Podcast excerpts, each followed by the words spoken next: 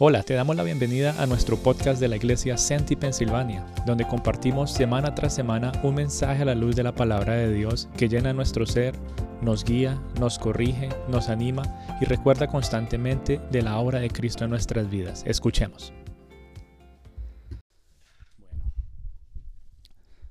Amado Dios, te queremos dar gracias en esta mañana Rey Celestial, a ti te exaltamos y te glorificamos y queremos pedirte que por medio de este tiempo seas tú, Señor, hablando a nuestros corazones, que tu Santo Espíritu llegue a lo más profundo de nuestro corazón y siga haciendo esa obra que transforme nuestro ser para vivir cada día más como tú. Permite que tu palabra, amado Señor, se quede en lo más profundo de nuestro ser, que nos siga llevando cada vez más al pleno conocimiento de tu persona, para que adoremos al único y verdadero Dios, al Rey Celestial, al que todo lo puede, a ti, amado Señor, es a quien queremos seguir conociendo y viviendo como para ti. Por eso hoy, Señor, disponemos de este tiempo para que tu palabra nos siga guiando, a que nuestros corazones se rindan cada día más a ti. En el nombre de Cristo Jesús. Amén. Bueno, gusto verlos nuevamente. Ese tiempo no nos vemos todos, toditos. Em, bueno, hoy nos encontramos en Mateo, Mateo capítulo 6. Y estaremos viendo versículos del 19 al 24. Mateo 6, versículos del 19 al 24. Y la palabra de Dios dice así. Bueno, les doy unos segunditos para que lo, lo encuentren. Mateo 6, del versículo 19 al 24. Dice. No os hagáis tesoros en la tierra donde la polilla y el orín corrompen, y donde los ladrones minan y roban sino hagan sus tesoros en el cielo, donde ni la polilla ni el orín corrompen, donde los ladrones no minan ni roban, porque donde esté vuestro tesoro, allí estará vuestro corazón.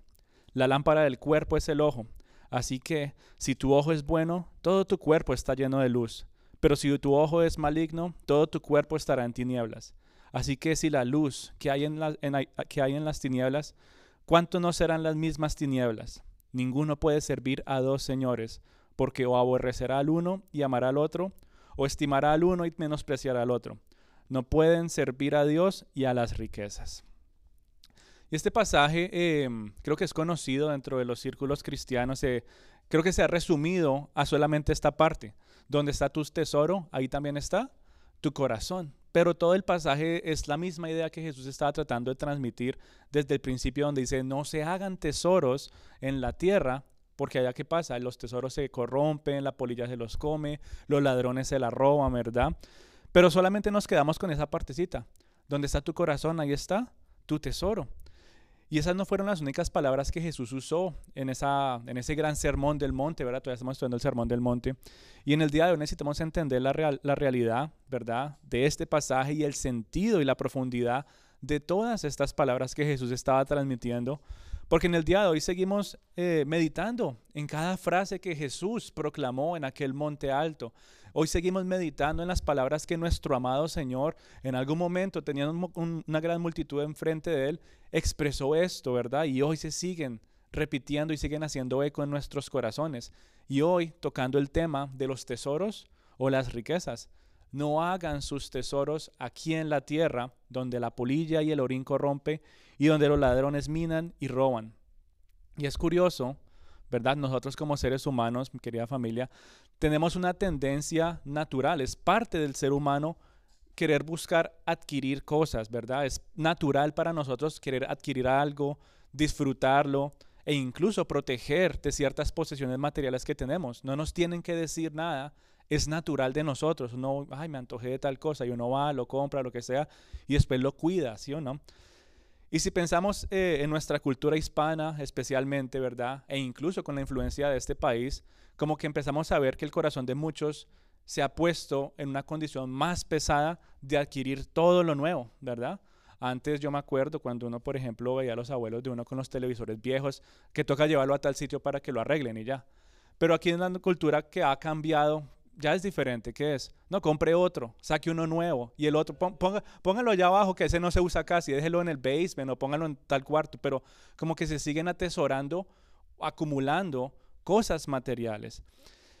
Y por eso las palabras de Jesús en, en, el día de hoy no deberían sorprendernos, porque es curioso, es curioso ver cómo el corazón del ser humano siempre quiere adquirir algo nuevo, quiere proteger lo que ya adquirió y en algún momento empieza como a construir toda su vida alrededor de todas estas posesiones. ¿Sí? Empieza, yo necesito esto primero y esto acá y esto allá, antes de realmente empezar a, a sentirme cimentado, antes de empezar realmente como a construir una vida como que necesito todo esto primero. Es como el pensamiento que las personas también tienen que entre más grande o más valiosas sean las cosas, tal vez puedan tener un poquito más de seguridad, tal vez puedan tener un poquito más de paz, tal vez tengan un poquito más de estabilidad y más alegría en sus, en sus días. Y esta manera de pensar no es muy diferente a la manera de pensar de las personas a las cuales Jesús les está hablando en ese momento. Por eso no es de sorprendernos que uno lee esto y también impacta en nuestros corazones, así como impactó a las personas de esa época, porque ellos también estaban acumulando. Ellos también estaban tratando de formar una, vida alrededor de sus posesiones. Ellos también estaban tratando de poner su confianza y su seguridad en todo lo que podían obtener. Y Jesús les dice, donde está tu tesoro, ahí también estará tu corazón. Y cuando pensamos en esa realidad y lo conectamos con la Biblia, ¿verdad? Cuando me refiero a esa realidad, me refiero a la realidad que el ser humano por naturaleza quiere adquirir y proteger a toda costa sus posesiones. Y lo comparamos con la Biblia, es increíble ver cómo a lo largo de los años, al final de todos los tiempos o con el pasar de los años, absolutamente todos los tesoros que tú y yo podamos adquirir aquí en la tierra tienen el mismo final. Todos los tesoros que tú y yo podamos comprar o encontrar o querer apreciar, por más valiosos que sean, con el pasar del tiempo, tienen el mismo destino. Todo se daña, todo pierde su brillo, todo se oxida, todo se llena de moho e incluso serán codiciados por, como dicen en nuestros países, por los amigos de lo ajeno. ¿Sí o no? Cualquier tipo de tesoro que tú quieras, ya sea un carro, una casa, oro, plata, cualquier tipo de tesoro que te haga sentir como que esto tiene cierto tipo de valor, todo se va a dañar, todo va a perder su brillo, todo se va a oxidar en algún momento, todo se va a llenar de moho. Los ladrones se lo van a querer robar y se lo van a querer llevar. Y si no pasa nada de esto, al final de los tiempos, Dios consumirá absolutamente todo con fuego y después hará todas las cosas nuevas. Pero entonces vemos que todas, absolutamente todas las riquezas aquí en la tierra tienen el mismo destino. No son eternas, se dañan, pierden su brillo o son robadas. Jesús no lo pudo haber puesto en mejores palabras. Absolutamente todos los tesoros, todas las riquezas que tú busques tener aquí en la tierra, se van a corromper con el tiempo, se van a ir dañando, van a ir perdiendo su brillo, van a ser codiciadas una y otra vez.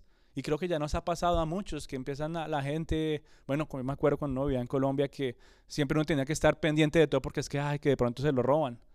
Y uno dice, Jesús estaba hablando algo que se sigue repitiendo hasta el día de hoy. Todo, absolutamente todo lo que tú consideres una riqueza aquí en la tierra, o se corrompe, o se daña, o es robado. Piensa un momento en algo que, que has tenido. Piensa un momento en algo que ha llegado a ser una gran posesión para ti cuando lo tuviste por primera vez. ¿Qué pudo haber sido?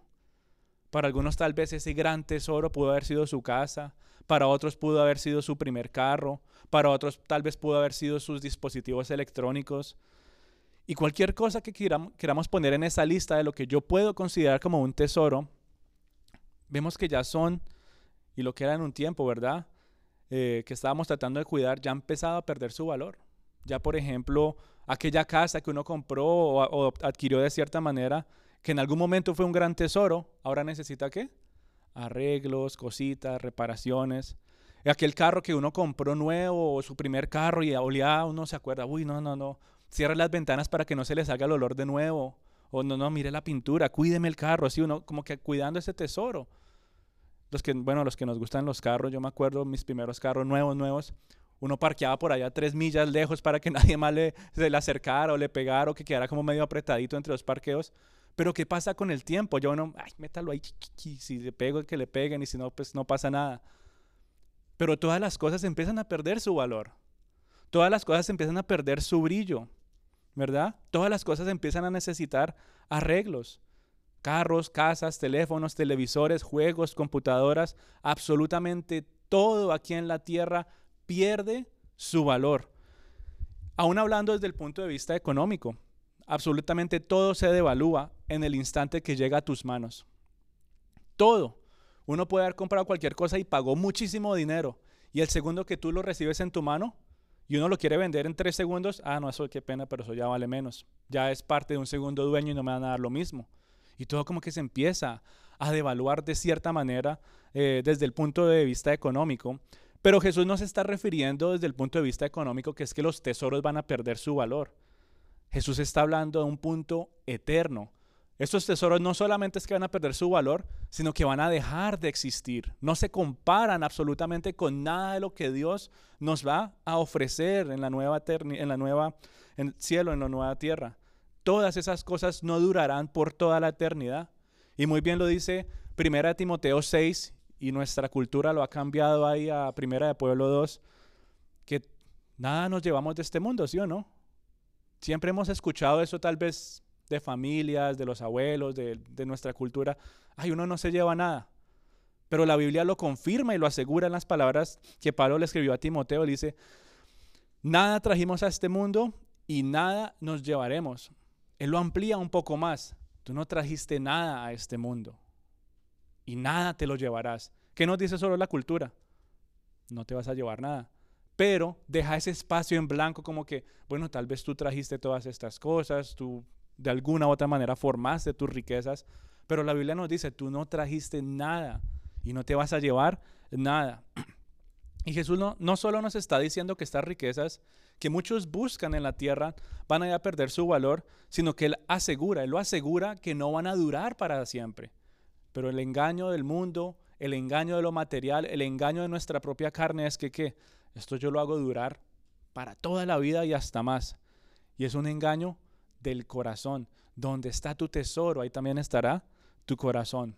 Todas, absolutamente todas las cosas materiales que tengas, por más valiosas que pienses que son, están vulnerables a ser dañadas. Por más valiosas que tú pienses que son o más protegidas que pienses que las puedas tener, están susceptibles o pueden ser vulnerables a ser robadas. Uno piensa, esto lo tengo más asegurado que todo. Y hemos visto casos. ¿Y cómo pasó? Bueno, se sigue cumpliendo la palabra de Dios. Todas las riquezas poco a poco se desvanecen. Y aunque no está mal, no me, malinterpreten por favor, no está mal tener posesiones, ¿verdad? La Biblia no condena tener posesiones.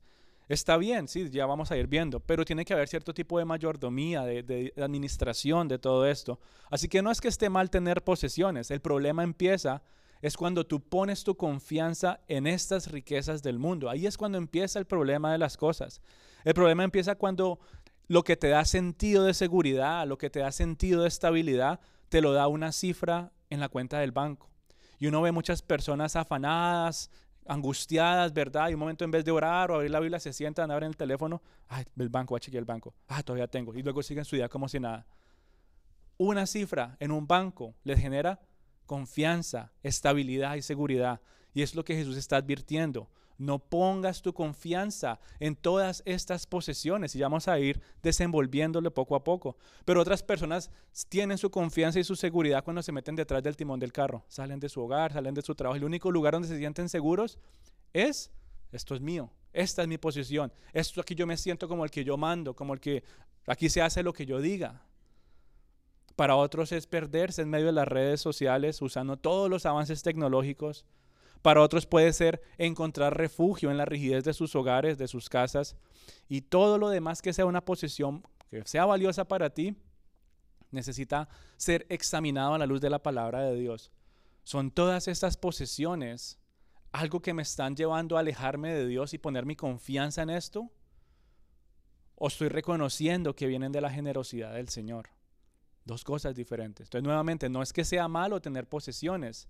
El problema es cuando tú pones toda tu confianza en estas riquezas y cosas materiales.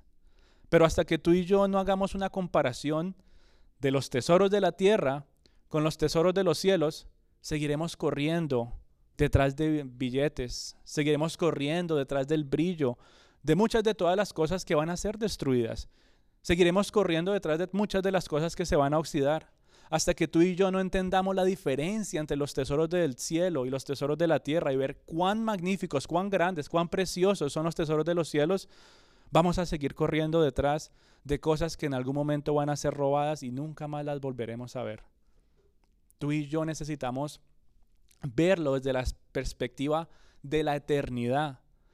Como seres humanos nuestra cabeza está tan cerrada a las cosas que lo que yo puedo ver, tocar y, hasta experimentar hasta cierto punto. Pero no pensamos más allá, al punto eterno. Nos quedamos tal vez pensando al, un poquito en el futuro, pero todavía cuando estamos en vida aquí en la tierra. Pero no pensamos en cuando vayamos a estar en toda la eternidad con el Señor. Y no pensamos así de lejos. Y poco a poco el corazón del ser humano sigue buscando cierto tipo de estabilidad con todas las posesiones que se puedan tener aquí en la tierra. Por no entender la diferencia de los tesoros de la tierra y los tesoros del cielo. Es como cuando ponen a alguien en, una corredora y está ahí corriendo, pero realmente no llega a ningún lado. Y termina uno agitado, cansado, ¿verdad? Todo desgastado y realmente no adquirió nada. Porque todo, dice la palabra de Dios, se lo come la polilla, se corrompe o va a ser robado. Eso pasa aquí en la tierra. Y la misma palabra de Dios nos sigue confirmando esto en diferentes lugares de la Biblia. Habla como estas riquezas del mundo son cosas tan pero tan inciertas. Son cosas como que pueden desaparecer en un abrir y cerrar de ojos. Riquezas que no duran para siempre y aún así nos engañamos de que es que esto a mí me va a durar muchos años como dice Proverbios, riquezas que en vano llevan al hombre a afanarse. Afanados por tener una riqueza o afanados por proteger una riqueza. Y es triste, es triste ver cómo las personas siguen corriendo ansiosamente a amontonar riquezas, a amontonar posesiones y no saben ni siquiera quién las va a disfrutar. Mismo proverbio dice que ni siquiera se sabrá a manos de quién va a llegar estas posesiones. No se sabe. Cuando tú te mueras, muchas cosas van a quedar aquí y ni siquiera se sabe a quién les va a quedar. Por más, ¿cómo se dice esto? Documentos y cosas que se dejen firmadas, uno no sabe dónde van a quedar las cosas y quién terminará poseyendo una riqueza que tú tal vez decías, esto es mío y va a ser mío para siempre. Todo, absolutamente todo, se corrompe, se daña y es robado. La palabra de Dios, mi amada familia, es lo único que nos permite entender lo deficiente y lo incierto que son los tesoros aquí en la tierra. El mundo te va a decir que vale oro, por eso hay vendedores, por eso hay personas que te tienen que poner toda la emoción y decir, mira, es que por esto y por esto y por esto es que esto vale tanto. Y tratando, ¿verdad? Como de, hacernos, de convencernos, de entender que las cosas de alguna u otra manera van a, a generar confianza y seguridad. Para eso, eso es lo que hace el mundo. Pero Dios nos dice, todas estas cosas van a ser destruidas. Todas estas cosas no van a durar por la eternidad. Las posesiones son tesoros engañosos e inciertos, mi amada familia. Y son cosas que no deberían ser el fundamento de nuestra seguridad y confianza. No lo deberían ser. Y muchos dicen, sí, no, yo sé, yo sé que no debo poner mi confianza en todas estas cosas materiales. Se ha repetido una y otra vez, se ha machacado en la iglesia. Y unos dicen, sí, no, yo sé, yo te lo aseguro, yo conozco saber que no debo poner mi confianza en las cosas materiales. Y hasta el día de hoy aseguran decir que saben que la confianza debe ser puesta solamente en Dios. Muchos cristianos viven de esa manera en el día de hoy. Te lo aseguro, no, yo sé, yo no voy a poner mi confianza en esto, en lo otro. Te lo aseguro, yo sé, mi confianza siempre está en Dios, siempre. Y cuando llegan los momentos críticos, ¿qué pasa? Eso se quedó solamente en palabras. Cuando llegan los momentos difíciles, habían dicho que su confianza estaba puesta en Dios y cuando llega un momento difícil, corren a sus posesiones. Cuando llega un momento difícil y que habían dicho que su confianza estaba puesta en Dios, corren a las posesiones, a las riquezas, corren a sus ahorros para tener cierto tipo de paz, en lugar de correr a la presencia de Dios. Todo por la condición de nuestros corazones. Es la condición del corazón pecaminoso y codicioso que piensa de esa manera.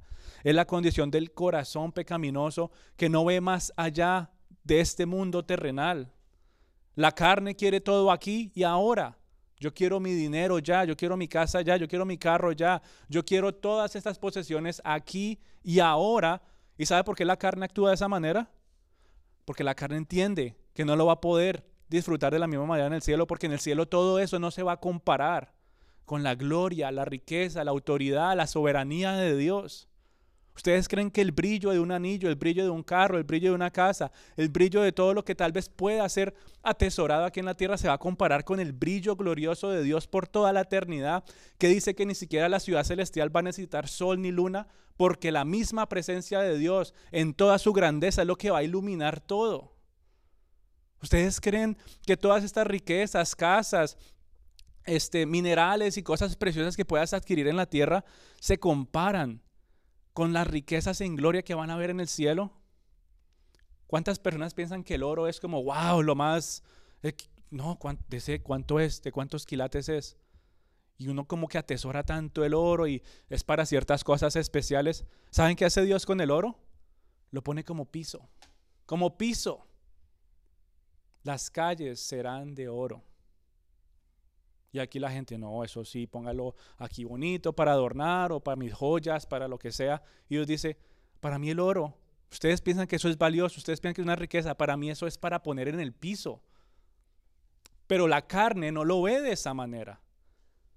Y se contrapone contra el espíritu una y otra vez. Y el espíritu quiere ¿verdad? Vivir como para Dios. El Espíritu como que anhela esa esperanza venidera de que van a haber mayores riquezas. Y no me estoy refiriendo solamente a poder ver cosas materiales, ¿verdad? Porque eso no es solo de cosas materiales, más es de lo espiritual. Y ya vamos a ir viendo. Pero la carne no ve de esa manera. La carne entonces, no, ¿cómo así que, el oro va a estar en el piso? No, no, que si estoy aquí en la tierra, entonces que sea para decorarme bien y para tener cosas finas. Y por eso hasta el día de hoy, el corazón del ser humano está como en ese conflicto y no, ni siquiera quiere reconocer. El corazón del ser humano le cuesta comparar, no quiere ni siquiera comparar los tesoros de la, de la tierra con los de los cielos, porque sabe que no se van a comparar. Y esa misma carne y ese mismo corazón oscuro es el que te impulsa, no, no, no leas la Biblia, porque cuando uno empieza a leer la Biblia se, se empieza a dar cuenta que estas riquezas aquí en la tierra no valen absolutamente nada. Nada. ¿Cuántas cosas preciosas tú piensas que puedes tener aquí en la tierra? Y Dios dice, no. El cristal más fino que uno dice, las copas aquí, las, los cristales, ¿cómo se llama ese cristal que se usa para los implementos de, comedores y eso? no que sea, no me acuerdo, pero es carísimo, carísimo. Y la gente lo paga y, y hace todas estas cosas para decir, wow, mira, es que estas son mis riquezas. ¿Y saben qué hace Dios con eso? Para mí eso no es nada, yo con eso hago paredes perlas preciosas que la gente quiere encontrar en el mundo y cuánto no pagan por perlas. ¿Y Dios sabe qué hace? Para mí eso no es nada, yo hago puertas con perlas. Y poco a poco nos empieza a mostrar a la luz de la Biblia que estas riquezas terrenales no son nada comparado con las riquezas en gloria que vamos a tener en el cielo. Y Jesús sabe y seguirá sabiendo y por medio de su palabra seguirá tocando el corazón de las personas para que podamos entender que es por la condición de nuestros corazones que no queremos reconocer eso. Y por eso Él vuelve a tocar nuevamente el corazón. ¿Cuál ha sido el punto central de Jesús desde que empezamos a estudiar el Sermón del Monte? La corazón. La ley en el corazón. La forma de vivir con los demás en tu corazón. Las riquezas y tu corazón. Jesús está yendo a lo más profundo del ser humano, a las fibras que no quiere que nadie le toque, a no me digas cómo tratar a los demás, no me digas cómo vivir. Y esta sí que es una de las más duras, no toques mi billetera. No, no, no, eso es como que fuera como lo más sensible del ser humano. Uy, uy, ¿qué pasó? Lo más sensible del ser humano. Y Jesús lo toca de esa manera, tocando las fibras del corazón. ¿Tú piensas que en ahí está el valor de tu vida? ¿Tú piensas que en esa cantidad, en esas posesiones, ahí está tu confianza y tu seguridad? Y Jesús tiene que hablar al corazón una vez más. Porque muchos en el día de hoy dicen, yo rindo mi vida al Señor, yo sirvo, yo hago esto, yo voy a la iglesia, yo hago lo otro. Pero cuando es la parte financiera, pero no, no, de ahí sí, qué pena, yo ahí yo me encargo, yo hago mis finanzas, yo organizo, yo hago todo.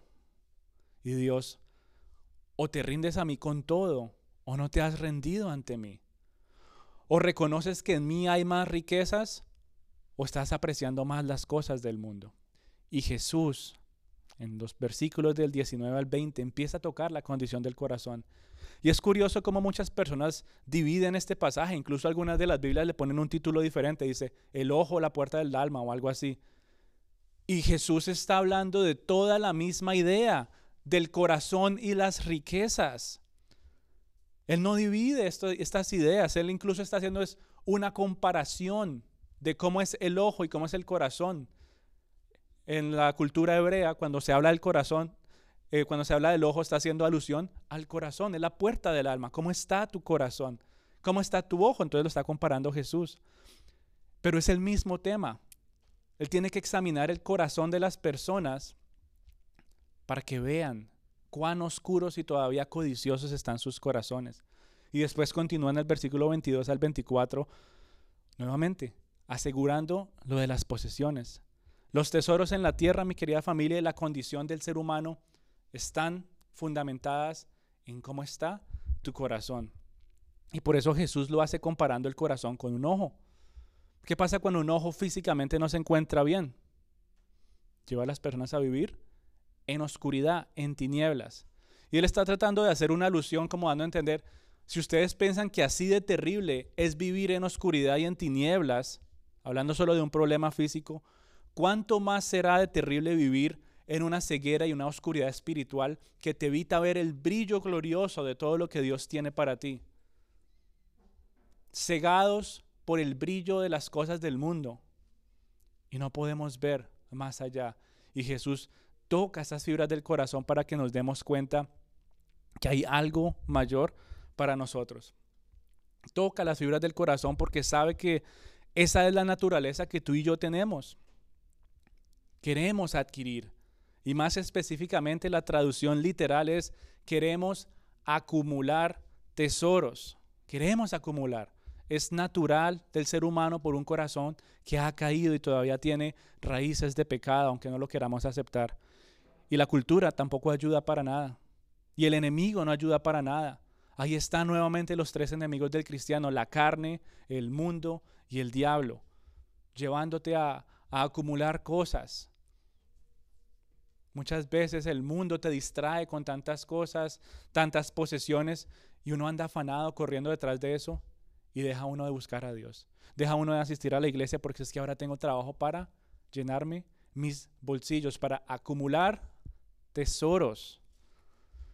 El mundo impulsa aún más todos esos deseos. ¿Qué nos dice el mundo?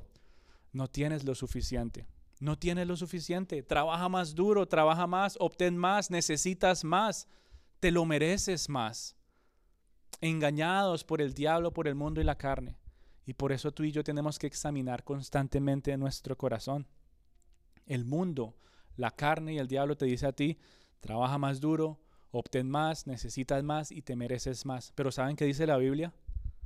Algo completamente diferente. Primera de Timoteo 6, versículo 6 dice, pero gran riqueza otras traducciones dicen, gran tesoro, gran ganancia, gran riqueza es la piedad. Y la piedad lo que significa es una entrega total a Dios. Entrega total. Entonces se está asegurando en la palabra de Dios que la mayor riqueza, la mayor ganancia, el mayor tesoro que tú puedes tener aquí en la tierra es entregarte completamente a Dios.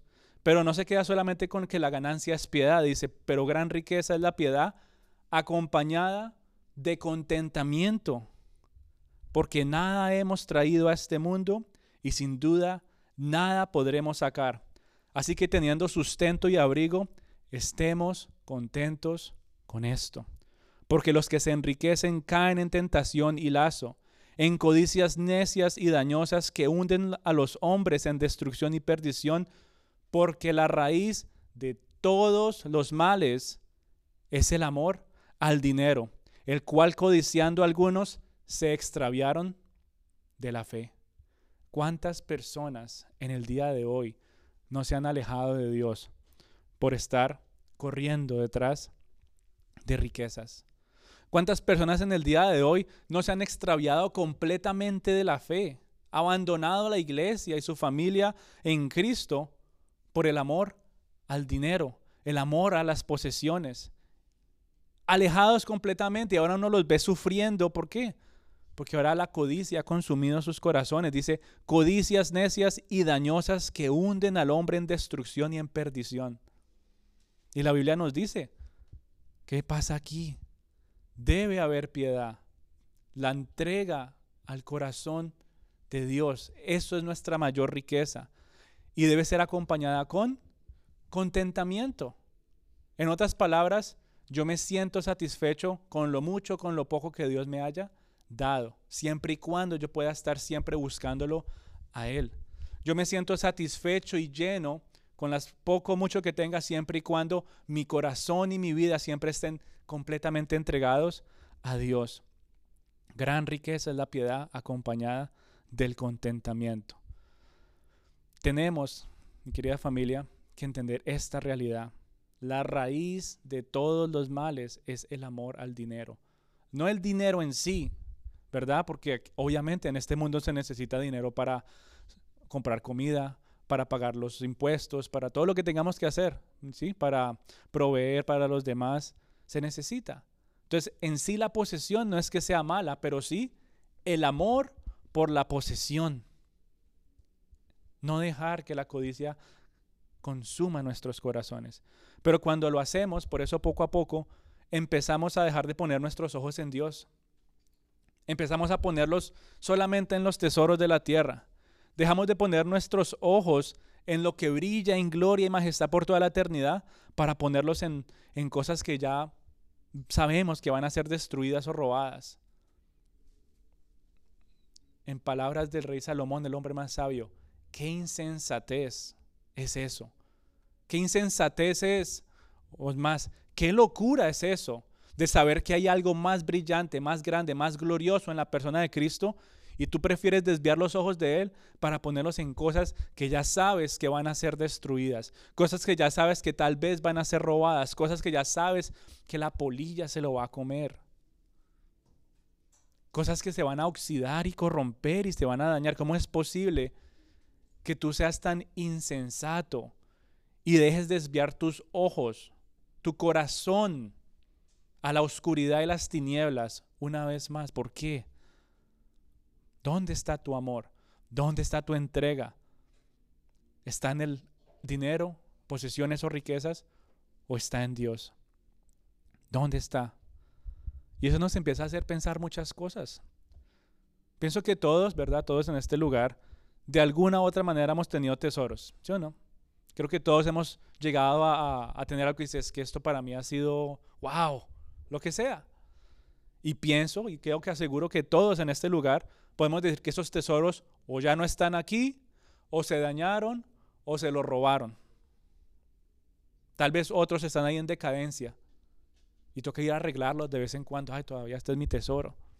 Pero creo que podemos asegurar que grandes tesoros que en algún momento tuvimos ya fueron destruidos, ya fueron robados y lo único que podemos decir con tristeza que es cuestionarnos a nosotros mismos, oh alma mía, ¿realmente valió la pena haber invertido tanto? ¿Realmente valió la pena haber invertido en cosas inciertas, en tesoros que decepcionan, como dice la palabra de Dios? Gracias. No podemos hacer nada más. Hay una frase que Ernesto usa muy, bueno, usaba muy seguido que a mí siempre se me quedó y es darnos golpes de pecho, lamentarnos. Ya, se fue. Se lo robaron. ¿Qué vamos a hacer? Se dañó y no tiene arreglo. ¿Qué vamos a hacer? Y entra uno en una crisis, en una tristeza cuando entiende que Dios no es lo más grande. Uno dice, como confundido, como que dice, pero, pero es que esto era el fundamento de mi confianza. Pero es que esto era donde invertí la mayor parte de mi vida. Pero es que esto era donde invertí mis fuerzas, mis ganancias. Fue el sudor de mi frente. ¿Y ahora no sirve? ¿Ahora se dañó y no tiene arreglo? Peor en otros casos, ahora se lo robaron y nadie responde. Y nos hacemos la pregunta, oh alma mía, ¿dónde está mi confianza? Oh alma mía, ¿realmente valió la pena? haber invertido en todas estas cosas que ya yo sabía que eran inciertas, pero mi carne quiso rechazar esa realidad. ¿Será que valió la pena haber entregado tanto y ahora con tristeza sufro? Porque yo ya sabía que eso iba a ser consumido por la polilla, se iba a corromper o iba a ser robado. Porque yo ya sabía que todo esto era incierto. Porque yo ya sabía que esto me iba a decepcionar. Y terminamos esculpando a Dios. ¿Por qué permitiste que pasara esto? Haz algo, Señor, devuélvemelo. Haz algo. Y Dios, yo te lo puedo devolver si quieres. Pero si sigues poniendo tu confianza en estas cosas, esa decepción se va a repetir. Eso se va a volver a destruir. Eso se va a volver a dañar. Te lo devuelvo si quieres. Él es dueño de todas las cosas. Él tiene absoluto. Él no necesita tu carro, tu casa, tu dinero. no necesita nada de esto. Él está más preocupado por tu corazón. Y si tú le dices, Señor, devuélvemelo todo, Él puede devolvértelo. Pero Él no está interesado en que tú tengas o no tengas. Él está interesado es en que tu corazón esté aferrado y toda tu confianza esté puesta solamente en Él. Como le pasó a Job. Job perdió absolutamente todas sus posesiones destruidas, robadas, sus animales fueron asesinados, perdió absolutamente todo, todo. Y al final Él lo asegura. Yo pensé que te conocía, Señor. De oídas te había oído, Señor en otras palabras, yo pensé que tenía mi confianza en ti, Señor, pero ahora te puedo ver. Ahora veo la riqueza, la gloria, la perfección, la majestad de un tesoro que no se compara con absolutamente nada aquí en la tierra. Y con este punto vamos a que Dios no es que no quiera que tú no tengas posesiones. ¿Sabe qué hizo Dios con Job? Cuando Job reconoce que Dios es su confianza, que en Dios está su seguridad, que todos estos tesoros en la tierra no se comparan con poner nuestro corazón en Dios, Dios le devuelve multiplicado todas las cosas. Nehemías cuando fue a reconstruir a Jerusalén, todas las posesiones que él tuvo y las entregaba como si nada porque él sabía que él estaba sirviendo era a Dios. Ahí está, mi querida familia, la diferencia. Poco a poco empezamos a ver que sí hay una diferencia entre los tesoros de la tierra y los tesoros del cielo. Hay unos que brillan y tienen su majestad y resplandor por toda la eternidad, otros que no. Y esos son los de la tierra. Esos son los que nos decepcionan. Esos son los que generan tristeza. Esos son los que nos llevan a estar eh, llevando una vida incierta. Y poco a poco empiezan a llegar más consecuencias. Cuando tú pones tu confianza en las cosas materiales, cuando tú pones tu confianza y tu seguridad en las cosas, en los tesoros de la tierra, las consecuencias empiezan a escalar poco a poco. Primero es el afán. Uy, tengo que conseguir más. Uy, se me acabó, lo que sea. Poco a poco llega la aflicción, después la tristeza, la preocupación empieza a consumir, ¿verdad?, los corazones de las personas. O en las palabras de la Biblia, dice que las riquezas traen preocupaciones inútiles. Que las riquezas que empiezan a consumir nuestros corazones no dan paz ni tampoco dan vida. Que es una preocupación inútil para ti en el día de hoy.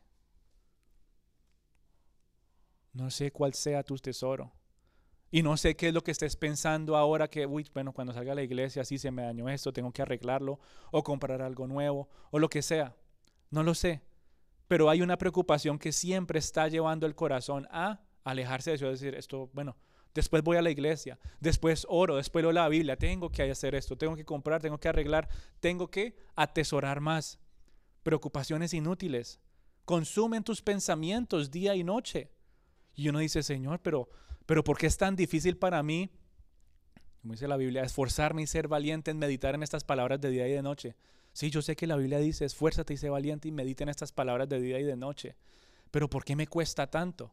¿Por qué? Bueno, porque en tu corazón todavía hay raíces de pecado y de codicia que te llevan a llenar tus pensamientos de esos tesoros que están aquí en la tierra.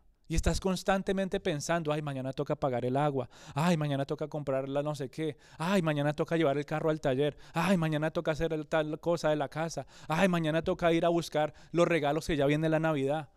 Y anda uno en un constante afán y desenfreno con todo lo que nos rodea. Y no hay paz, no hay descanso, y mucho menos no hay vida. Ningún tesoro aquí en la tierra te va a dar a ti vida. Ningún tesoro en la tierra, pongámoslo más certero, no te va a dar vida eterna. Por más dinero que tú tengas, no puedes comprar la vida eterna. Tal vez puedas de alguna u otra manera sustentar para un poco de sanidad médica, pero aún si mueres sin Cristo, ¿de qué sirvió haber tenido todas estas riquezas? Aún si mueres sin Cristo, ¿de qué sirvió haber tenido la casa más grande y más bonita? Si mueres sin Cristo, ¿de qué sirvió haber tenido el carro más clásico? Si no mueres sin Cristo, ¿de qué sirvió haber tenido cosas que la polilla se las come, que van a ser corrompidas y que pueden ser robadas? ¿De qué sirve que cuando tú te mueras aquí en la tierra, eso termine en manos de impíos? ¿De qué sirve? Si tu corazón no está puesto en Cristo. Y hasta que no lo entendamos, vamos a estar corriendo detrás de preocupaciones inútiles, de brillos falsos que el mundo ofrece. Nuestro corazón va a estar afligido y triste, lleno de preocupaciones. Riquezas que pensamos que de alguna u otra manera nos iban a ayudar, pero ahora lo único que hacen es consumir nuestra energía. Conozco personas que dicen, yo trabajo en el ámbito de los carros, ¿verdad? Y una y otra vez he escuchado esta, frase que se me quedó.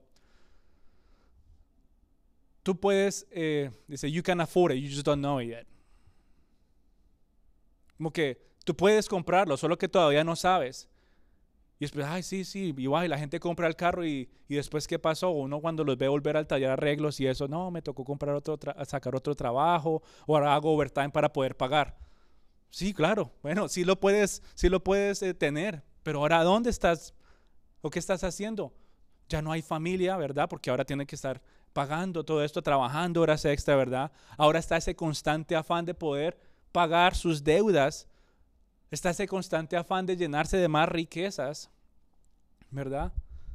Y nos hace pensar, riquezas que, que nos iban a ayudar justificándola, no, así es que esto iba a ser mi transporte para esto, para lo otro. Y después que se volvió, ahora tú vives para esa riqueza. Y Dios está ya esperando como que, ¿y por qué, por qué no vienes a mí? ¿Por qué no encuentras descanso en mí? ¿Por qué no encuentras confianza en mí? ¿Por qué no encuentras seguridad en mí? Y sigues poniendo tus ojos en todas estas cosas que afanan tu vida y agotan tu energía. Riquezas que nos inundan de ansiedad cada vez que nos fallan. Y cuando nos encontramos en ese momento de lucidez, como dice Ditzita, tengo un momento de lucidez, y uno dice, uy, algo no está bien aquí, sí, porque ando tan afanado, porque ando tan preocupado. Ahí es momento de examinar nuestro corazón y decir, Señor, tengo que tomar una decisión. Tengo que tomar una decisión.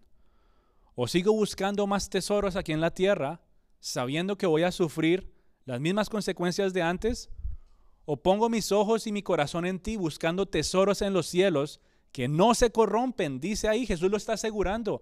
Los tesoros de los cielos no se corrompen, los tesoros de los cielos no se marchitan, los tesoros de los cielos nunca se oxidan y nunca pierden su brillo.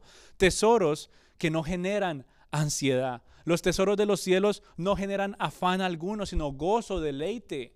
Los tesoros de los cielos no generan ninguna preocupación no generan absolutamente nada de lo que los tesoros aquí en la tierra sí hacen. Y es robarnos la paz y la seguridad. En Cristo Jesús tú y yo tenemos el mayor tesoro que nos inunda de paz y nos inunda de infinita seguridad.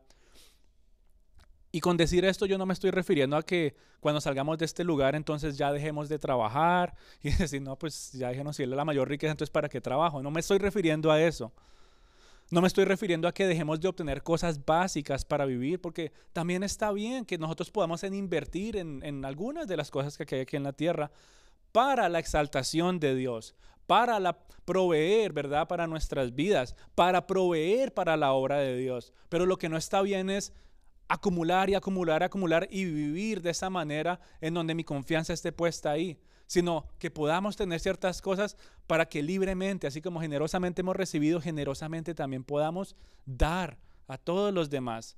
No me refiero a renunciar a cualquier tipo de responsabilidad que tengas, porque no está mal tener posesiones, No está mal tener una casa, no está mal tener un medio de transporte confiable. Yo no sé si a ustedes les ha tocado que uno tiene esos carritos viejos al principio y uno dice, tengo que ir al trabajo, yo no sé si lo voy a aprender o no. Y uno quiere, bueno, Señor, si es tu voluntad, lo que sea. Pero no está mal, no está mal tener un medio de transporte que uno sepa que va a aprender todos los días. No está mal invertir sabiamente. No está mal hacer negocios para proveer para nuestras familias y para la obra de Dios. No está mal hacer estas cosas. Pero lo que sí está mal y lo que no se debe hacer es que tú y yo debemos cuidar nuestros corazones de amar más al dinero. ¿Qué dice 1 Timoteo 6:6?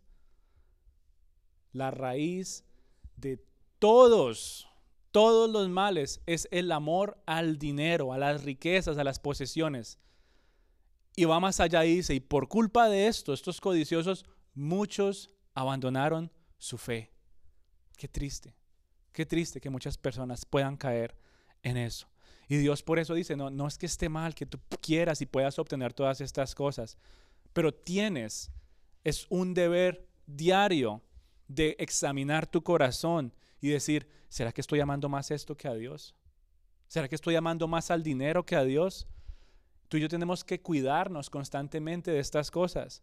¿Será que estoy amando más esta inversión que a Dios? ¿Será que estoy amando más esta casa que la casa de Dios? ¿Será que estoy amando más este negocio que la obra de Dios? ¿Será que estoy amando más todas estas cosas que amar a mi Señor y mi Salvador?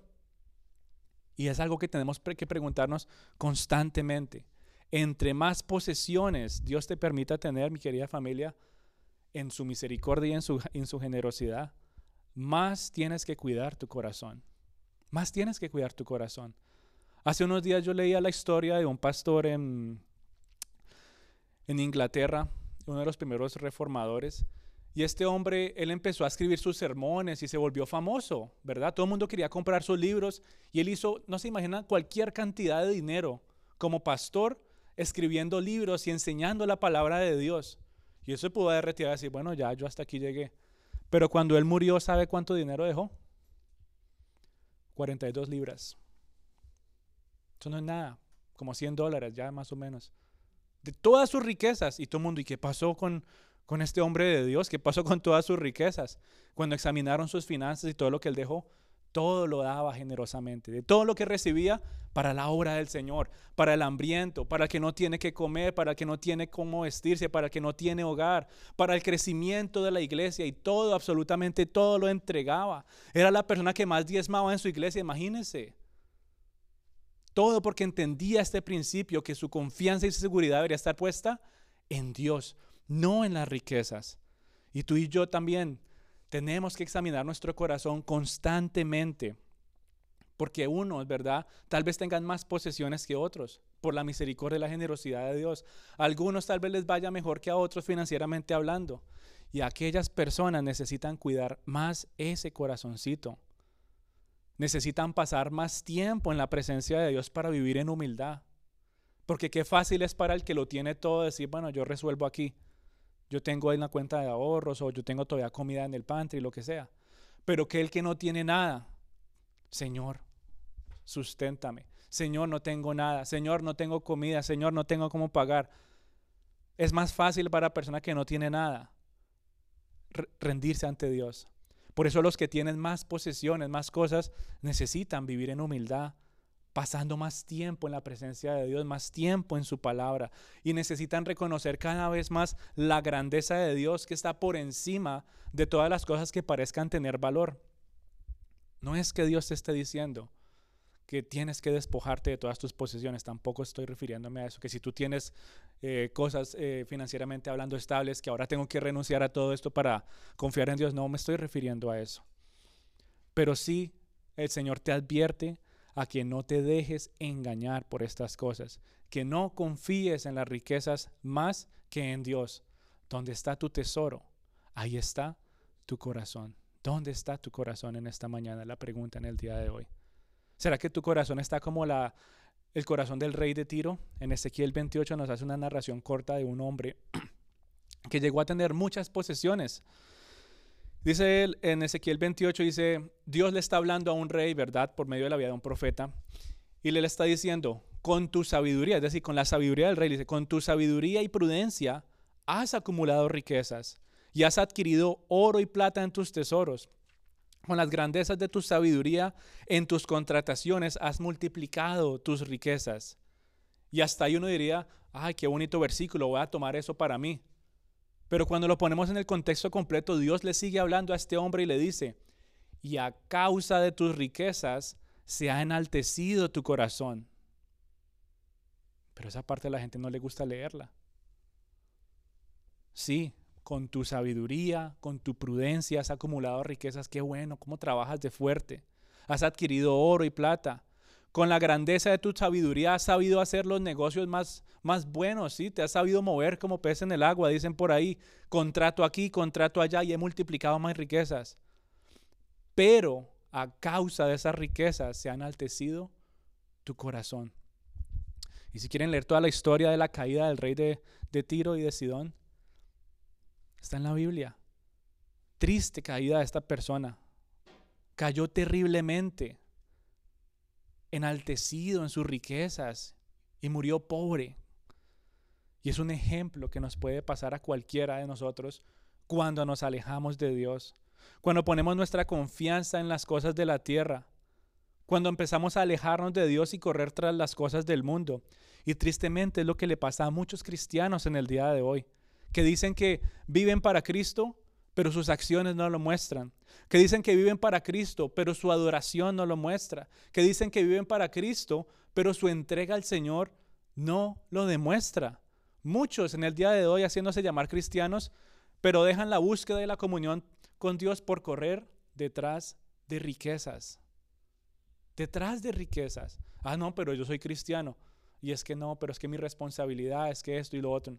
Dios siempre es lo primero en tu vida. Pero muchos en el día de hoy lo dicen y no lo viven, haciéndose llamar cristianos. Y vuelve a cerrar toda la idea que hemos venido hablando desde las últimas semanas. ¿Cómo se identifica realmente un verdadero cristiano? ¿Dónde están los verdaderos cristianos que viven con generosidad, que viven con entrega para Dios? Muchos dicen ser eso, pero cuando es momento de dar su entrega, vivir en piedad, ¿verdad? Mayor riqueza es vivir en piedad y contentamiento. 1 Timoteo 6:6 también. ¿Dónde está? ¿Dónde están estas personas? Porque cuando es momento de ir a la iglesia, ahí sí salen las excusas. No, es que tengo trabajo hoy, preciso me salió este trabajo que estaba esperando hace tanto tiempo. Es que es momento de hacer una jornada de oración. Es que hoy salgo tarde de trabajo porque ya viene la fecha navideña y nos toca trabajar más. Ay, momento devocional. No, no, tengo que descansar porque es que llevo trabajando tantas horas acumulando riquezas y necesito descansar mi cuerpo. Triste, triste ver cómo muchas personas abandonan la búsqueda de la comunión de Dios por correr detrás de riquezas, haciéndose llamar cristianos y son más generosos con el mundo que con la misma obra de Dios. Qué triste ver a personas que dicen, sí, no, yo soy cristiano, yo voy a tal iglesia, y uno los ve repartiendo a diestra, ¿cómo se dice? A diestra y a siniestra, para todo lado, para todo mundo. Pero cuando se trata de dar algo para la iglesia, para dar algo para la obra de Dios, no, no, no puedo hoy, no tengo, no me alcanza. Y prefieren invertir más en el mundo en lugar de invertir en la obra de Dios y el reino del Señor. Un reino que durará por los siglos de los siglos. Y es triste, es triste ver cómo muchas personas viven de esa manera. Y por eso, hijitos de Dios, tú y yo tenemos que examinar nuestro corazón constantemente, todos los días, en todo momento. Necesitamos recordarnos una y otra vez la riqueza del reino de Dios, en lugar de pensar cosas materiales. Que tú y yo tengamos en nuestro corazón que va a haber una mayor bendición que nunca se acabará. Que estar en la presencia de Dios cara a cara, cuando Él manifieste su grandeza, su brillo y su gloria, no se compara con absolutamente nada que tú y yo podamos obtener aquí en la tierra. Que lo que tú y yo podamos experimentar en algún momento cuando estemos en el cielo con el Señor y vamos a ver cosas aún más preciosas que lo que vemos aquí en la tierra, es lo que nos motive a dejar atrás todas estas riquezas que muchas veces nos detienen en entregarnos en una vida piadosa, en una entrega total al Señor. Y para que tú puedas realmente disfrutar de las riquezas en gloria de las cuales el Señor nos promete, solamente tienes una posibilidad Y es cuando tu fe está puesta en Cristo. No hay ninguna otra manera. No hay ninguna otra manera. El hombre rico con el cual Jesús estaba hablando, ¿qué le dijo? Maestro bueno, ¿y qué tengo que hacer para llegar al cielo? Ya cumplí la ley, ya en otras palabras, ya hice todo, todo lo que está ahí escrito. Estuve bien con los demás, obedecí a todo esto, honré a mi padre, a mi madre. ¿Qué debo hacer para ganar el cielo? Y Jesús le dice, vende todo y sígueme. Sígueme a mí. No se trata de hacer y vender y comprar y ser generoso para llegar al cielo. Se trata de que tú entregues tu vida a mí. Y dice que este hombre se entristeció. No se sabe si llegaría al cielo o no. La Biblia no lo dice. Se entristeció. Y Jesús habla con sus discípulos y les dice, más fácil es para un camello pasar por el ojo de una aguja que un rico entre a los reinos de los cielos. Simbólicamente hablando, cuando uno va a Jerusalén, hay hartas puertas, ¿verdad? ¿Se acuerdan? Y estas puertas en esa época se cerraban, pero eran grandísimas. Y dentro de esa puerta había una puerta más pequeña, que era la que se abría de noche y entraba una persona, pero no se abría toda completa. Y eso se consideraba en esa época el ojo de la aguja. La puerta era la aguja y ese chiquitito era el ojo de la aguja. Imagínense un camello pasando por ahí.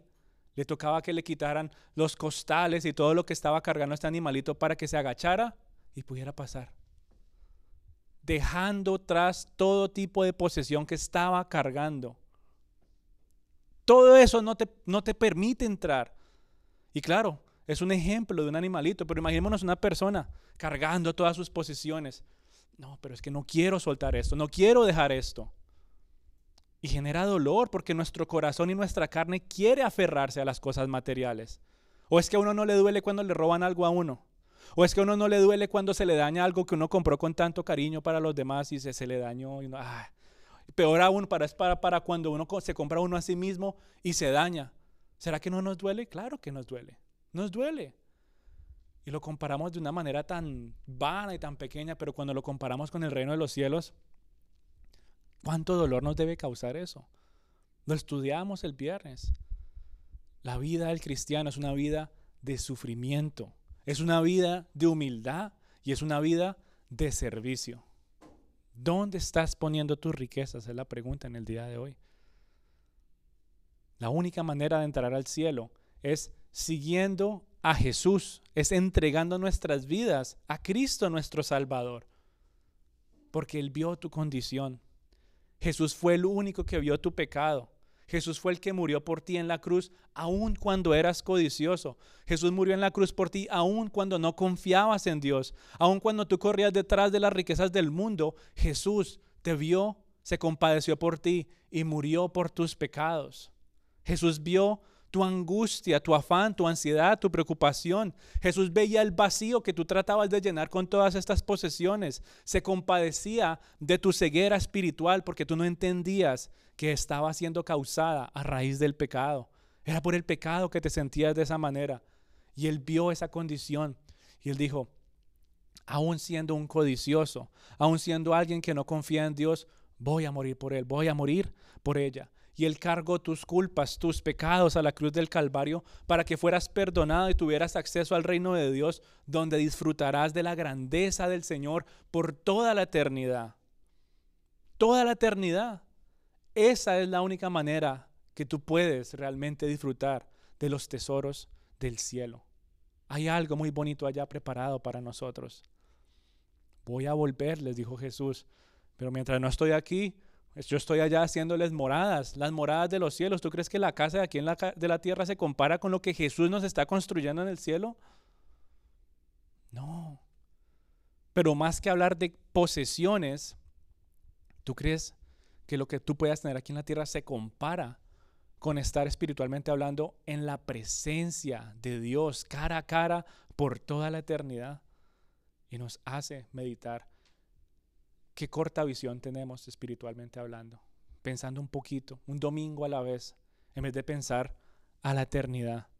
Eso nos lleva también a meditar ya en estos puntos finales del día de hoy, de pensar que Cuando tú y yo somos redimidos, es decir, cuando entendemos que Jesús pagó un, costo tan alto por nosotros, al ser perdonados, ahora tú y yo en respuesta, ¿qué hacemos?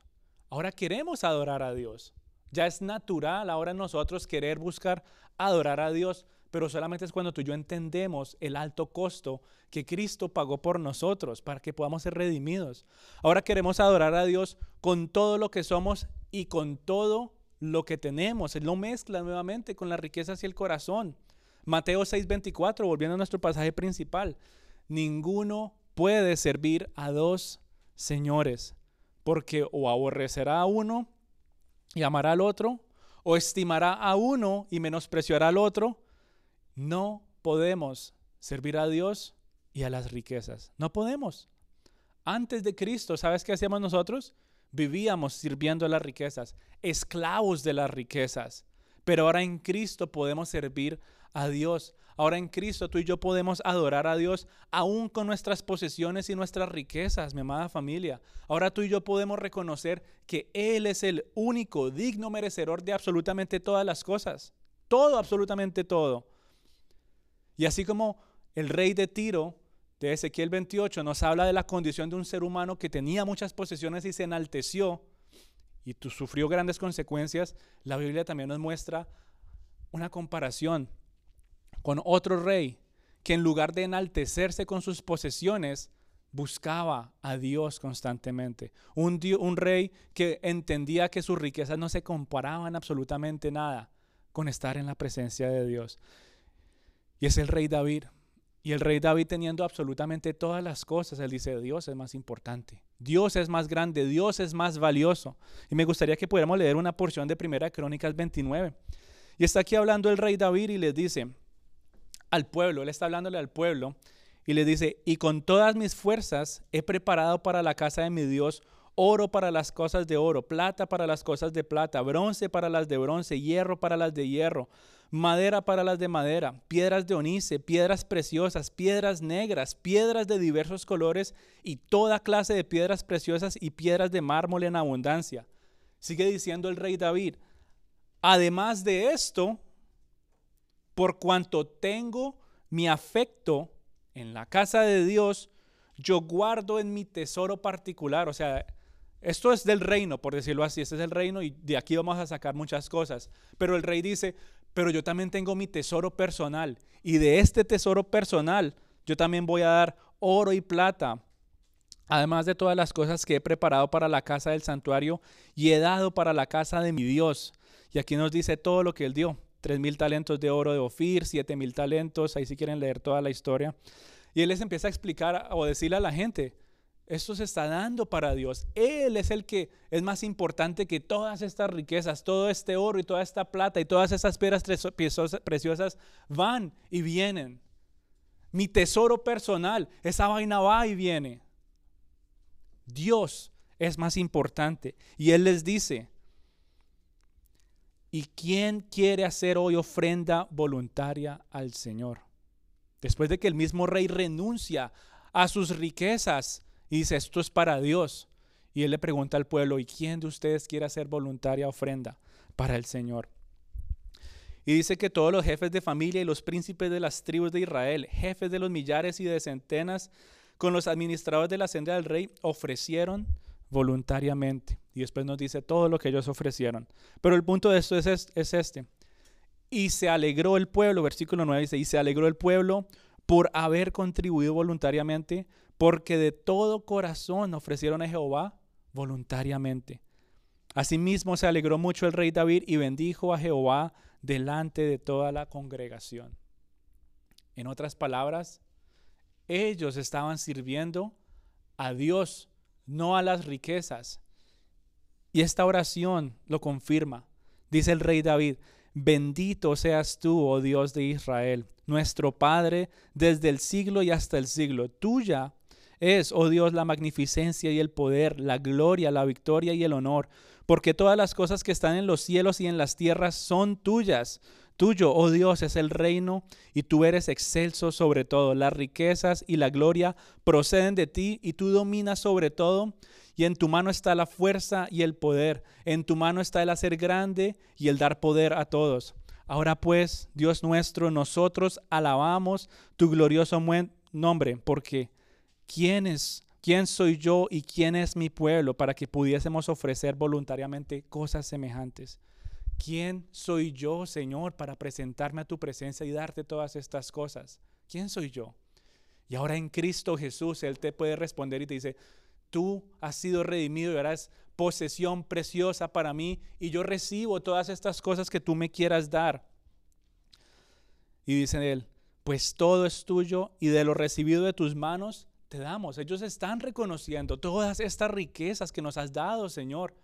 Venían de tus manos y te las queremos dar, recordando y reconociendo que tú eres más valioso que todas estas cosas. Oh Jehová, Dios nuestro, toda esta abundancia que hemos preparado para edificar casa de tu santo nombre, de tu mano es y todo es tuyo. Yo sé, Dios mío, que tú escudriñas los corazones y que la rectitud te y que la rectitud te agrada. Por eso, yo con rectitud de mi corazón voluntariamente te he ofrecido todo esto y ahora he visto con alegría que tu pueblo, reunido aquí ahora, ha dado para ti espontáneamente. Esto no es nada más que una imagen de la iglesia comprada por sangre en Cristo Jesús. Y así como este pueblo daba voluntariamente a Dios, ahora la iglesia que reconoce que Cristo murió por sus pecados y ahora puede llegar al cielo y ha sido redimida y ahora espera algo mayor, la iglesia reconoce y dice, voluntariamente Señor, ofrendamos para ti, para tu casa, para tu exaltación, porque tú eres el fundamento de nuestras vidas. Y qué bonito es ver que el rey teniendo absolutamente todo, todo, reconocía que todas esas posesiones no se comparaban con servir y adorar al Dios Todopoderoso. Aún el pueblo actúa de la misma manera y de manera voluntaria. Y es un ejemplo para la iglesia de, de, seguir, que todas las posesiones no se comparan con servir y adorar a Dios, sino que qué? Gran riqueza y gran ganancia es vivir en piedad y con contentamiento con lo que tú tengas, ya sea mucho o poco, que te sientas satisfecho porque ahora lo más importante para ti es Dios y que puedas actuar de la misma manera voluntaria con el resto de los hermanos en la fe. Amada familia, en Cristo Jesús, tú y yo ahora podemos actuar y vivir de esa manera, rindiendo nuestras riquezas a Dios. No porque Dios necesite dinero. Él es dueño de todas las cosas. ¿Qué va a hacer Dios con, con yo no sé cuántos dólares? ¿Qué va a hacer Dios con un carro, con una casa? Yo no, no puede hacer. O sea, Él las usa, Él usa todas estas cosas para que su obra se siga extendiendo. Él usa todo esto para el mantenimiento de la iglesia, para la capacitación de los miembros, para llevar el nombre de Cristo a todos los rincones de la tierra, para ayudar al hambriento y al necesitado. Pero más importante, es para que podamos rendir el orgulloso corazón. Cada vez que tú y yo ofrendamos para el Señor, ¿sabe qué estamos haciendo? Señor, mi corazón no quiere poner la confianza en ti, pero esta acción, abrir lo que no quiero que nadie más me toque, mis finanzas, generosamente te las doy reconociendo que tú eres más valioso, que en ti está mi confianza, que en ti está mi seguridad y lo hago voluntariamente, no porque me obligan, sino voluntariamente, Señor, con eso estoy reconociendo que mi corazón está puesto en ti y no en las cosas del mundo. Con esto estoy reconociendo que tú eres mi tesoro y ahí está mi corazón. Y cuando lo reconocemos, ¿verdad? Como siervos de Dios y no de, las riquezas, esa actitud empieza a cambiar. Cambia la manera como tú y yo somos generosos para la obra de Dios. Cambia completamente cuando mostramos nuestra confianza para Él. Cambia la manera como ahora empezamos a depender de Él para muchas de las cosas que antes no lo hacíamos.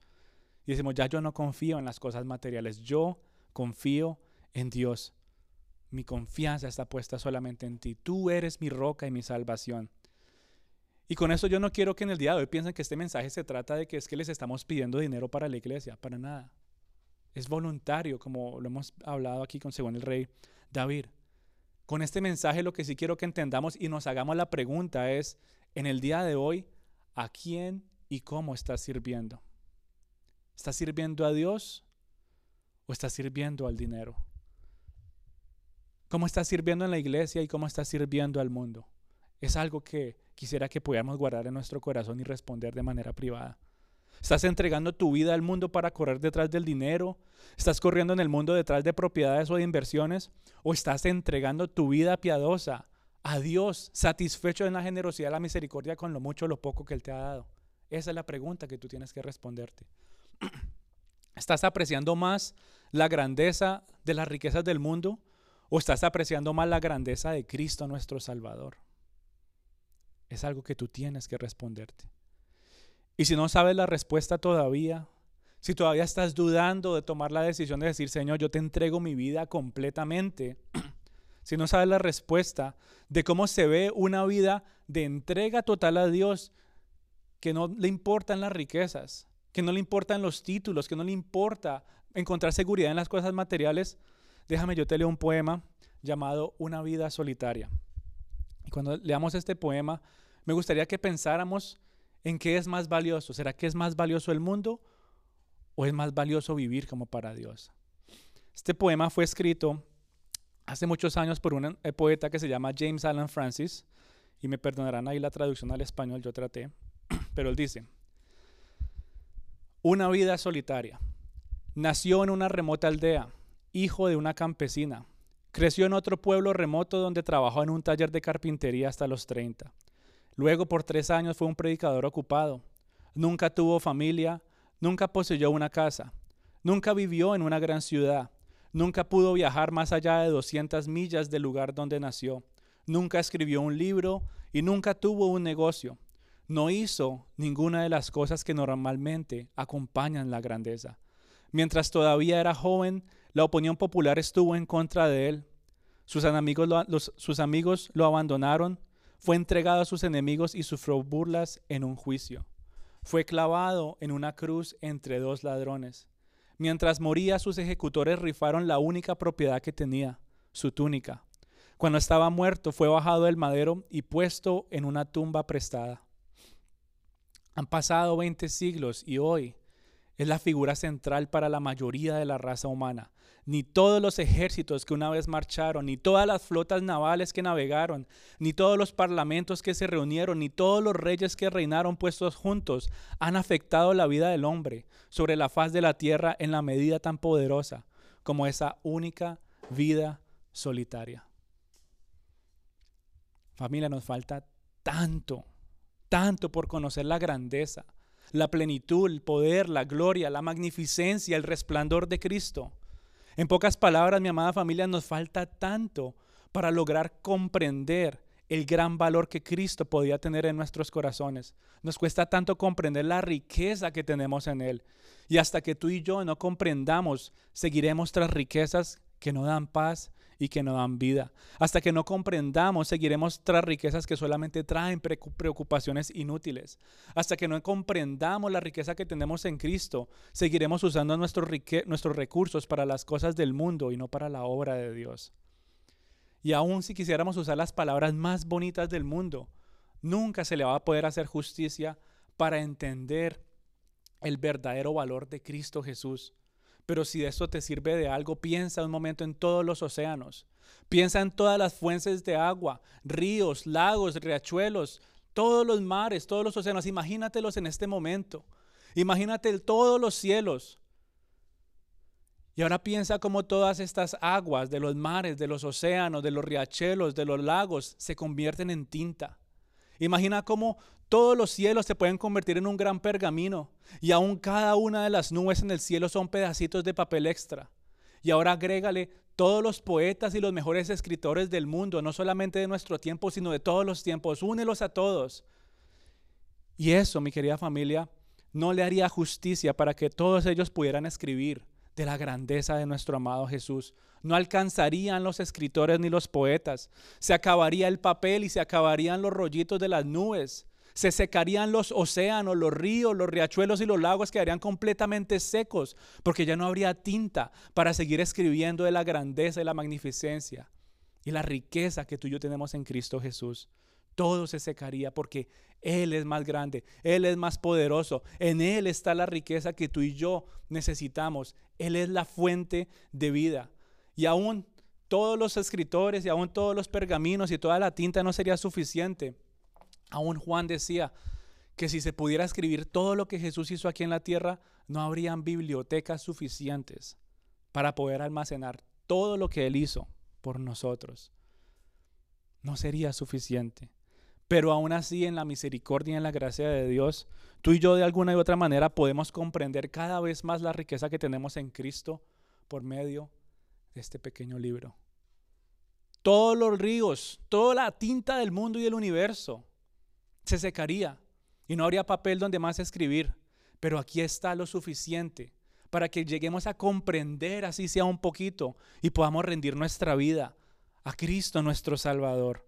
Yo por eso te motivo en el día de hoy, hijito de Dios, a que la Biblia se vuelva como aquella caja fuerte que guarda tu mayor tesoro, Cristo Jesús. ¿Se te olvida que hizo Cristo por ti? Corre a la Biblia, corre a la caja fuerte. ¿Se te olvida cómo orar? Corre a la caja fuerte y mira cómo Jesús te enseñó a orar. ¿Se te olvida poner tu confianza en Dios? Corre a la caja fuerte y pon tus ojos en Cristo. Se te olvida vivir y estás afanado, preocupado y triste. Te robaron. Se te dañó tu mayor tesoro. No importa, corre a la caja fuerte donde está el mayor tesoro, Cristo Jesús, y con eso puedas tener aún mayor comprensión y entrega al único que te salvó. Hasta que tú no entiendas que la salvación no es hacer a una persona buena mejor. Hasta que tú no entiendas que la salvación tampoco es hacer a una persona enferma sana. Hasta que no entiendas que la salvación no es hacer a un pobre rico, sino que la salvación es hacer que una persona muerta tenga vida en Cristo, no vas a entender los tesoros que hay en los cielos. La salvación es lo que nos lleva y nos ayuda a tener nuestros ojos puestos en la mayor riqueza que está en Cristo Jesús. Él murió por ti y por mí, aun cuando éramos codiciosos y nuestra confianza estaba puesta en las cosas del mundo. Y ahora, por la gracia y la misericordia del Señor, tenemos algo que nos permite a nosotros ir constantemente a decir, Señor, en ti está mi confianza. Yo anhelo que mi corazón esté en este tesoro, que la polilla no se lo come, que no se corrompe y que nunca será robado. Porque en ti todo, Señor, es protegido. En ti, Señor, hay generosidad de vida y vida en abundancia. Así que vamos a orar, vamos a entregarle este tiempito al Señor. Amado Padre, queremos darte gracias, Señor, en este día. Quiero exaltar tu nombre, Rey Celestial. Por tu palabra, Rey Celestial, que sigue tocando lo más profundo de nuestro corazón, Señor. Gracias te doy, Rey Celestial, porque eres tú, el único que por medio de tu palabra sigue tocando las fibras más profundas de nuestro corazón. Aun cuando queremos, Señor, rechazarla, tu palabra es cortante como esa espada de doble filo que llega hasta lo más profundo de nuestro ser. Y en el día de hoy, Señor, te damos gracias porque tu Santo Espíritu ha hablado a nuestro interior. Porque tu Santo Espíritu nos ha llevado a pensar, Señor, en las grandes riquezas que encontramos solamente en ti. Y queremos pedirte perdón si en algún momento, Dios Todopoderoso, hemos desviado nuestros ojos de ti. Queremos pedirte perdón si en algún momento nos hemos acercado más a las cosas del mundo en lugar de correr desesperadamente a tus brazos de amor. Queremos pedirte perdón si en medio de la tristeza y la aflicción, en medio de la ansiedad, Señor, por las cosas que tal vez podamos tener aquí en la tierra, hemos dejado de buscarte, hemos perdido esa comunión contigo. Hoy queremos volver a ti, Señor. Hoy quiero que mi tesoro seas tú. Hoy quiero, Señor, que mi corazón sea rendido completamente y únicamente ante ti, Dios Todopoderoso. Gracias te doy por tu generosidad, por tu amor. Hoy te quiero dar gracias y exaltar, Dios Todopoderoso, pues tú eres el más grande.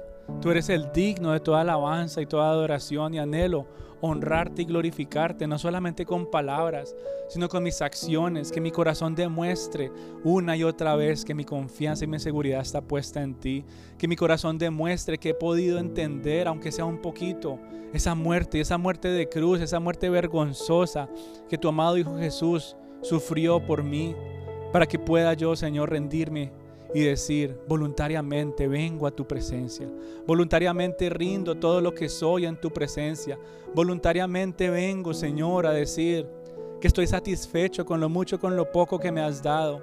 Voluntariamente, Señor, vengo, pues sé que en ti está la fuente de mi gozo, Dios Todopoderoso. Gracias te doy, solamente a ti. Te doy a ti, amado Jesús. Gracias también. La exaltación sea para ti, amado Salvador. Gracias porque tú no me diste costos para pagar por nuestros pecados.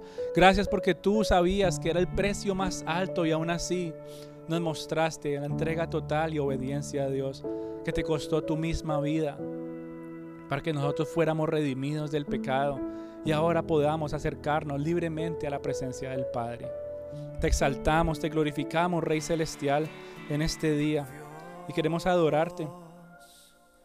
El más grande. Queremos reconocer que tú eres el más poderoso. Queremos alabarte y adorarte, a Señor. tu presencia. Queremos reconocer que en tu presencia hay más valor que cualquier otra cosa que pueda. Yo doblo mis Que aún, Señor, viniendo a tu presencia una vez a la semana, es solamente un destello de la gloria que poder experimentar por toda la eternidad. Que la paz que experimento, Señor, cuando vengo semana tras semana. a El este más lugar, grande.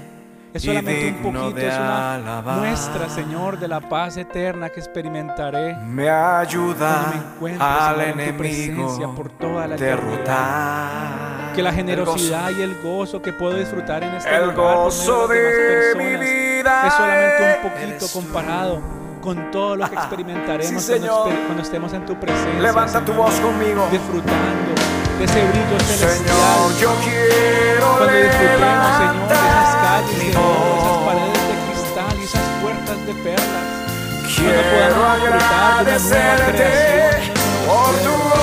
Hoy, Señor, en mi vida. todo mi ser. Señor,